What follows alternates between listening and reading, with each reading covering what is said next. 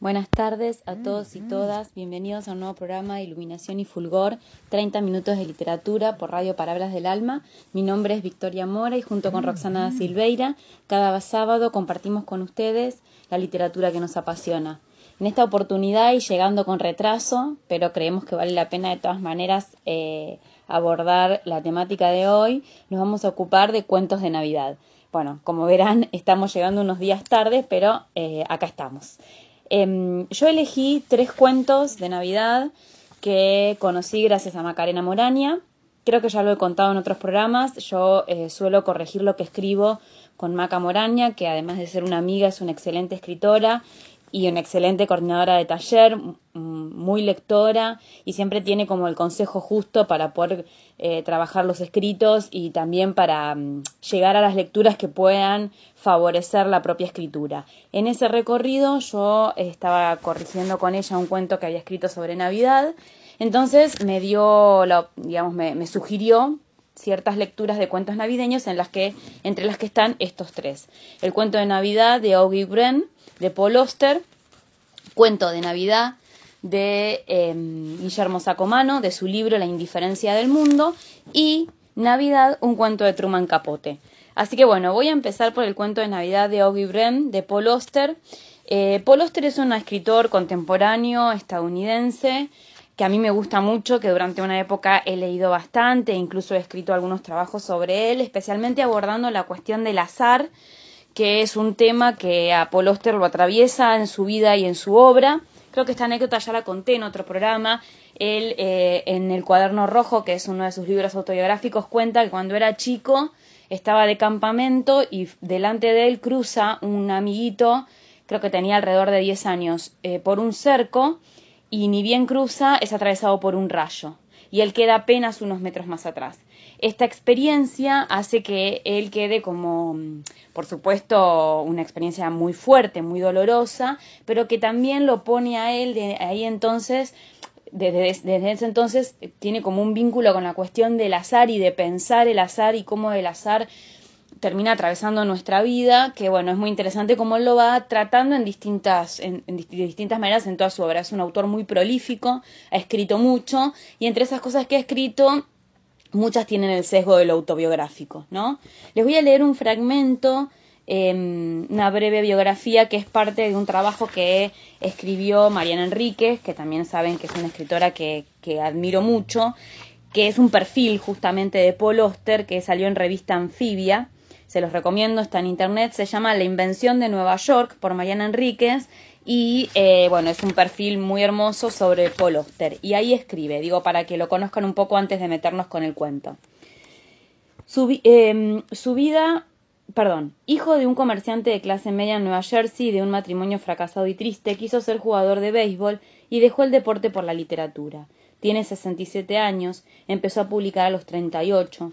Antes fue traductor y vivió en Francia. Navegó en un barco petrolero y se graduó de la Universidad de Columbia. Se casó dos veces con dos escritoras, Lydia Davis, madre de su hijo Daniel, y Sirius Beth, con quien vive hace casi 30 años en un matrimonio feliz. La hija de ambos, Sophie Oster, es escandalosamente linda. Fue tapa de Rolling Stone España porque es talentosa y obviamente por su apellido. Su padre es un ídolo pop en España. Y nació y vive en Brooklyn. Ganó muchos premios importantes, pero el más fue el Príncipe de Asturias en 2006 una manera de decir que en Estados Unidos se lo respeta mucho, pero no se lo tiene en la misma consideración que en Francia, en Argentina, en, en España. En su tierra es conocido y por algunos es ninguneado. El provocador crítico Harold Bloom, por ejemplo, alguna vez fingió que jamás había escuchado su nombre. En los países donde vende muchos libros puede ser criticado, sí, pero como se critica a alguien muy importante, incluso muy querido una especie de buen padre que de viejo repite algunas de sus mejores anécdotas, que siguen siendo muy buenas, pero ya cansan. Publicó 16 novelas, ocho libros de no ficción autobiográfica y ensayo, tres de poesía, escribió para chicos y también produjo libros ilustrados como La historia de mi máquina de escribir. Bueno, con estas palabras de Mariana Enríquez lo, lo, presento así brevemente. A mí es un escritor que me gusta mucho, no he llegado a leer toda su obra porque como les acabo de leer es muy extensa. Sí leí varios de sus libros y, me han gustado mucho. Leviatán, eh, sobre todo, La música del azar también, Diario de invierno. Eh, El cuaderno rojo, esos libros me han gustado mucho de él. Bueno, y en, este en esta oportunidad me voy a ocupar de este cuento de Navidad, en el que él vuelve a, hacer, a utilizar este recurso de una primera persona que, por las referencias que va haciendo a lo largo del cuento, nos revela que tiene cierto juego autobiográfico que es muy común, como les decía, en su obra. Eh, cuenta que él siempre iba a, un bar, ¿no? Em, donde, bueno, donde, era, donde solía ir, el que lo atendía era Augie, y que en determinado momento Augie reconoce, eh, encuentra una reseña con una foto y bueno, así reconoce que se trata, que su cliente, al quien ya conocía hace tiempo, es un gran escritor, ¿no? Es un escritor reconocido. Eh, entonces le quiere mostrar algo que él tiene, ¿no? Que es un proyecto muy particular, ¿no? Em, lo que hacía Augie era pararse en una esquina y a la misma hora, todos los días, tomar una fotografía, ¿no? Ese, esa era, ese era el proyecto que mantenía hace muchos años y que quería mostrarle al narrador Paul ¿no? Escribe así en el cuento. Todo el proyecto era un curioso ataque de repetición que te dejaba aturdido. La misma calle y los mismos edificios una y otra vez. Un implacable delirio de imágenes redundantes. Mientras él pasa estas fotos así rápidamente, Augie lo interrumpe y le dice Vas demasiado deprisa, nunca lo entenderás si no vas más despacio. Este pequeño fragmento me hace acordar a un diálogo que tienen dos personajes, los personajes principales del, del cuento de Rodolfo Walsh, Las aventuras de la prueba de imprenta, donde hay un policía que le reclama a un corrector de imprentas que para poder leer bien lee despacio, ¿no? Por su experiencia. Entonces el policía le dice, bueno, ¿y para qué sirve entonces la experiencia? Y el otro le contesta, juntamente para leer despacio, ¿no?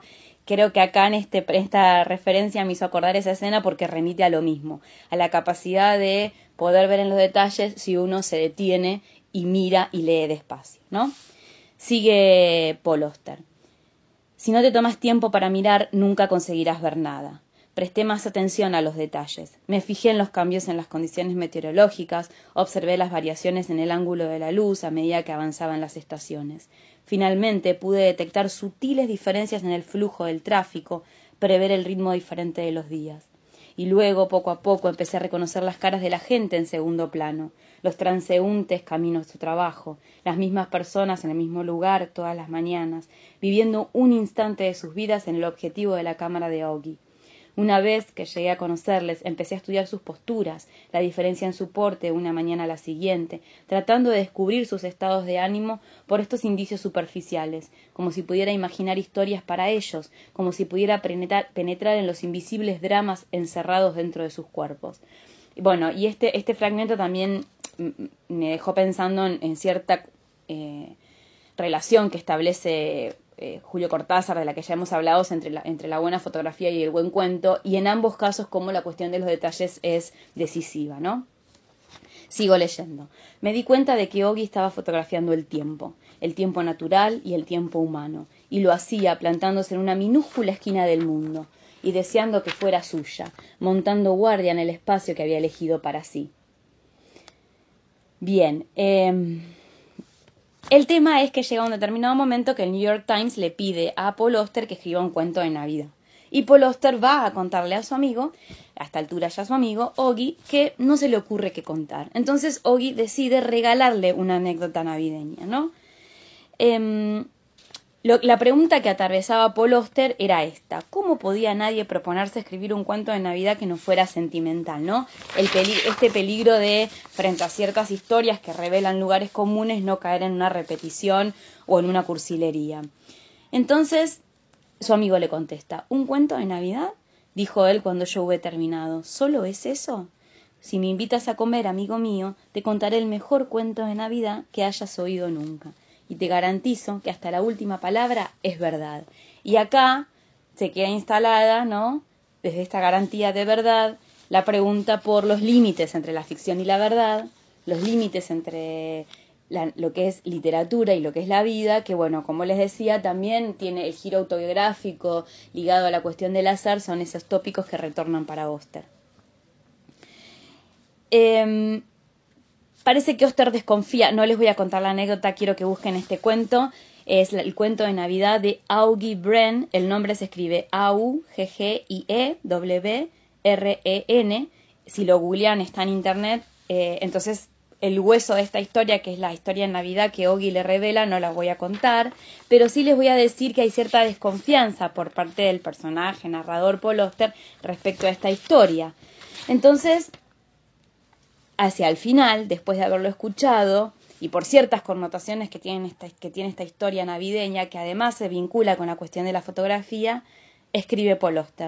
Repentinamente se me ocurrió que se había inventado toda la historia. Y acá, otra vez, cierra este párrafo diciendo, mientras haya una persona que se la crea, no hay ninguna historia que no pueda ser verdad. Y otra vez, desde esta línea, retoma la cuestión de la importancia de las ficciones para nuestra vida como seres humanos, no en el sentido del engaño, porque la ficción no es un engaño. La ficción es, la ficción es una construcción y, como decía el psicoanalista francés Lacan, es un vehículo para la verdad. La posibilidad de construir ficción es una forma de transmisión de ciertas verdades. Por ejemplo, de la historia navideña conmovedora que su amigo le cuenta. Después de todo, si no puedes compartir tus secretos con los amigos, ¿qué clase de amigo eres? Así que también es un cuento navideño que habla del poder de la amistad. Bueno, no llegué, tenía pensado hablarles también del cuento, como les decía al principio, de, Guillermo Sacomano y de Truman Capote, eh, pero bueno, ya estoy con el tiempo agotado, Paul Oster genera esto. Eh, seguramente en algún momento le vamos a dedicar un programa especialmente para él porque su literatura lo vale absolutamente. Los dejo con Roxana Silveira y otros cuentos navideños y con la canción Navidad de los fabulosos Cadillacs. Em, bueno, que sean felices, que hayan empezado bien eh, el 2021 y nos vamos a seguir encontrando en la segunda temporada de Iluminación y Fulgor en este nuevo año. Abrazos para todos. Hola, ¿cómo están? Bienvenidos a esta segunda parte de Iluminación y Fulgor. Como siempre, les habla Roxana Silveira y en esta oportunidad el tema que elegimos, como ya les contó Vicky, em, es cuentos de Navidad. Pero yo les traje cuentos, o sea, hay una característica que comparten estos cuentos de los que yo les voy a hablar, y es que todos son de em, escritoras contemporáneas, y escritoras argentinas contemporáneas. Así que nada, bueno, si les parece, arrancamos. Bueno, el primer cuento del que les voy a hablar es eh, Papá Noel duerme en casa de Samantha Schweblin. Este cuento es el cuento con el que conocí a la autora. Eh, lo leí en la plataforma de Short Story Project. Igual también lo pueden encontrar si googlean. Eh, cuando ponen en Google Papá Noel duerme en casa de Samantha Schweblin, les aparece una de las primeras que les aparece es un link a Eterna Cadencia, Em, al blog de Eterna Cadencia donde pueden leer el cuento. También está en audio cuento en YouTube, así que este es imposible que se lo pierdan. Bueno, este cuento, por si les interesa el libro, está incluido en el libro Pájaros en la Boca, eh, este gran libro de cuentos de, de, Samantha. Igual saben que acá somos Team Samantha, que nos encanta todo lo que escribe. Y si quieren escuchar más sobre la autora, si están escuchando este programa y quieren saber más sobre ella, hay un capítulo del programa y que también está en, el podcast de Spotify que está dedicado completamente a Samantha Schweblin, a sus novelas y a sus libros de cuentos, así que pueden ir corriendo a escuchar eso si quieren más em, sobre ella. Pero bueno, vamos a lo que nos interesa hoy, que es este cuento, Papá Noel duerme en casa, ya el nombre em, me parece genial. está contado desde la perspectiva de un nene, otra de las cosas que ya de, entrada me gusta porque la perspectiva infantil, eh, ver el mundo desde las infancias me parece un recurso súper interesante, eh, uno de mis puntos de vista preferidos. Y bueno, nada, acá cuenta la historia de, un matrimonio que, ya está roto, está con todos los ojos del hijo de este matrimonio, eh, donde la madre sufre de, de depresión y dice, bueno, el padre ya está con una, ya tiene una nueva pareja, que en este caso el nene la, nombra como la amiga del padre, Marcela, y bueno, el nene va contando diferentes situaciones con la inocencia que, corresponde a, su edad, es un nene chiquito, y bueno, termina con una, es una escena espectacular cuando Papá Noel toca el timbre y, y el nene dice que se apoyaba en los costados del marco de la puerta, que eso puede indicarnos ¿no? en qué estado se encontraba Papá Noel, que le costaba sostenerse en pie. Y, bueno, cuando... O sea, no, no quiero spoilear, entonces les voy a decir eso, me voy a quedar ahí porque si les digo más, les voy a, arruinar el final, pero nada, es un cuento que está muy bueno. Ya les digo, la, construcción del punto de vista infantil está genial y, muestra como toda esta inocencia que, que, envuelve a la Navidad y a Papá Noel, incluso en momentos tan, tan fuertes y tan, tan difíciles como van a ver en este libro, ¿no? Donde, donde, en este libro, perdón, en este cuento donde termina todo que vos decís, wow. Y el nene incluso en esas circunstancias sigue diciendo qué bueno que, que Papá Noel hoy duerme en casa. Eh, así que nada, de verdad les digo que, tienen que leer este cuento porque no tiene desperdicio. Bueno, el segundo cuento que les traigo eh, es de Vicky, de Victoria Mora, de su último libro, que es de cuentos, Arderá la Memoria. También, si quieren más, escuchar más sobre este libro, pueden ir a, uno de los primeros capítulos en los que yo le hago una entrevista a Vicky sobre el lanzamiento de su nuevo libro, y ahí hablamos específicamente de esto.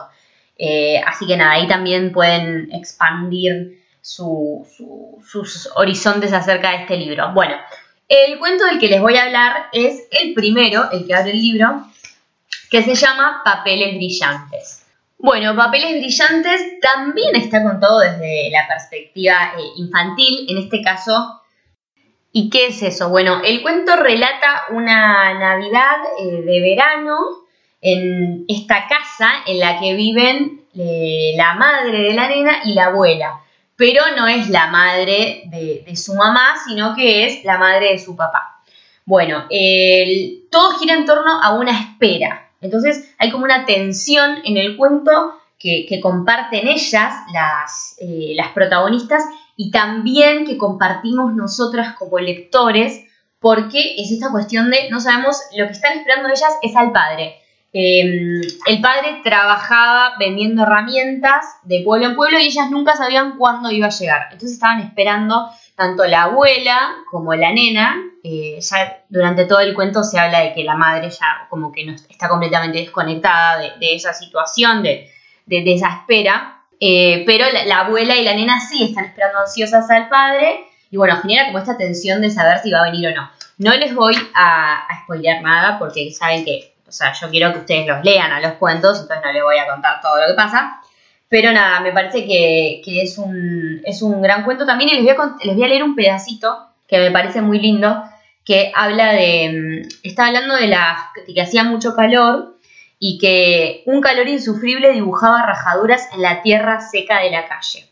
Bueno, y después dice, me gustaba pensar que esas líneas escondían un secreto, así como una gitana, adivinando las líneas de su mano, le había dicho a mi mamá que no era feliz, pero que su futuro iba a ser distinto. La mujer había visto la soledad ahí, en esa palma extendida que mi mamá le ofrecía. Yo ese verano me imaginaba llena de pulseras, con blusas de volados y polleras largas, leyendo el futuro de mi barrio en las grietas de la calle. Juan, el de enfrente, iba a conseguir trabajo pronto, el albino de la esquina iba a levantarse un día morocho, mi vecina se casaría el verano siguiente y, sobre todo, ese año mi papá no faltaría a la cena de Nochebuena. Nada, ese fragmento me parece precioso, esta cuestión de, la gitana, y eso, eh, esa es la primera carilla. Eh, y ahí ya podemos ver esta cuestión, ¿no? Ese año mi papá no faltaría a la cena de Nochebuena, que todo va a girar en torno a esta espera. Así que nada, este cuento, recuerden, está en Arderá la Memoria, también lo recomiendo un montón. Y ahora vamos a pasar al último eh, que les voy a, del que les voy a hablar hoy, que es Cosa de Nadie de Laura Galarza.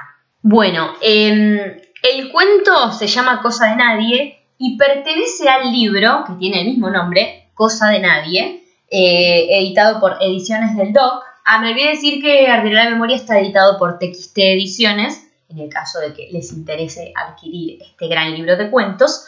Bueno, y sigo con el de Laura Galarza. Esto es un libro de cuentos que nosotros leímos para el taller literario eh, en el, hace dos o tres capítulos, en el capítulo que hablamos de, nuestras mejores lecturas del año, libros que nos habían quedado grabados del año, una de las que habla de, su libro, de sus lecturas, es Laura Galarza también, que es una gran, escritora. Y las tres, ¿no? Que, que elegí estos tres, tres grandes cuentistas. Bueno, y este, este mm, cuento, Cosa de Nadie, es el último cuento del libro y me parece que poner este cuento último es una cosa perfecta. Este cuento cuando lo leí me encantó. Hay una dosificación de la info tremenda, preciosa. Eh, cuando empieza no sabes eh, bien qué, qué une a estas dos mujeres. Están arranca la primera escena, son dos mujeres en un instituto, nombran instituto, pero tira la data de que mm, hay un cinturón de, seguridad que asoma debajo del colchón, entonces ahí vos te das cuenta que, es un, instituto especial. Y bueno, nada, tenemos a Carmen, a Lidia, y al principio no sabes bien qué hacen esas dos mujeres ahí, eh, qué las une, ¿no? Y se va desentrañando una historia que vos decís, Tremendo, tremendo. Bueno, y a medida que avanza te enterás de que en realidad em, Lidia está ahí por una, por una, situación de culpa que, pasa con, con el hijo, con algo que encuentra el hijo en la casa que le compra a esta Carmen, pero igual Carmen está internada, entonces los que se ocupan de las cosas de ella son los hijos, que se ve que no sabían que estaba esa caja ahí. Y bueno, no, no quiero spoilearles como esta parte que es importante, eh, pero bueno, todo gira en torno a, a, esto, ¿no? A partir de que el hijo encuentra algo en, la casa, en esa casa y se lo queda, porque dice que eso era cosa de nadie, se lo queda y como Carmen no va a reclamar sobre eso y se ve que porque ella, ella eh, tiene, por lo que dicen ahí, tiene demencia senil, Em, entonces aprovecha esa situación de que se ve que los hijos no sabían, ella no va a poder reclamar, se queda con eso y los padres de, este chico, que ahí aparece Lidia, eh, la madre de este chico, se lo reclaman porque no están de acuerdo con, esa decisión y bueno, todo, eh, toda esa información te la va dando a medida que avanza el cuento y culmina el cuento que es, eh, creo que tiene cuatro o cinco hojas, culmina con la cena de Navidad en la que ya se ve eh, cómo todo está roto en esa familia, cómo ese hijo prácticamente es un desconocido para esos padres, con, esta esposa también que no, o sea, no tienen una, buena relación. Y eh, terminar, para mí el final es excelente. No se los voy a contar, pero el final es completamente genial porque es como, bueno, ya está, me, tienen harta. Así que nada, lo recomiendo un montón. Para mí el final es una. es exquisito, de verdad. Eh, no, podría tener mejor final este cuento. Eh, así que bueno, nada, esas fueron mis tres recomendaciones eh, del día de cuentos que están relacionados con la Navidad. Papá Noel duerme en casa, de Schwebling, Papeles Brillantes, de Vicky, Victoria Mora, y Cosa de Nadie, de Laura Galarza.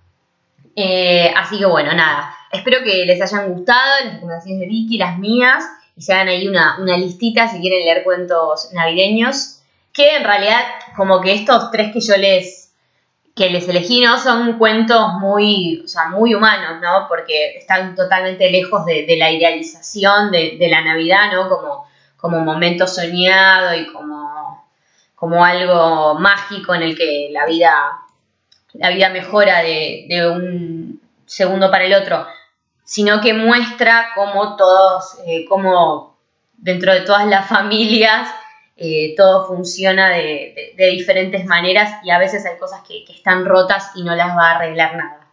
Eh, así que nada, eso espero que, les gusten, son grandes cuentos y bueno, nos vemos en el próximo capítulo. este, espero que ya tiene una linda Navidad porque este capítulo va a salir después de Navidad y que tengan un gran fin de año. Les mando un beso enorme y recuerden que pueden encontrarnos en Facebook y en Instagram como Victoria Mora y Roxana Silveira. Les mando un beso enorme y nos vemos.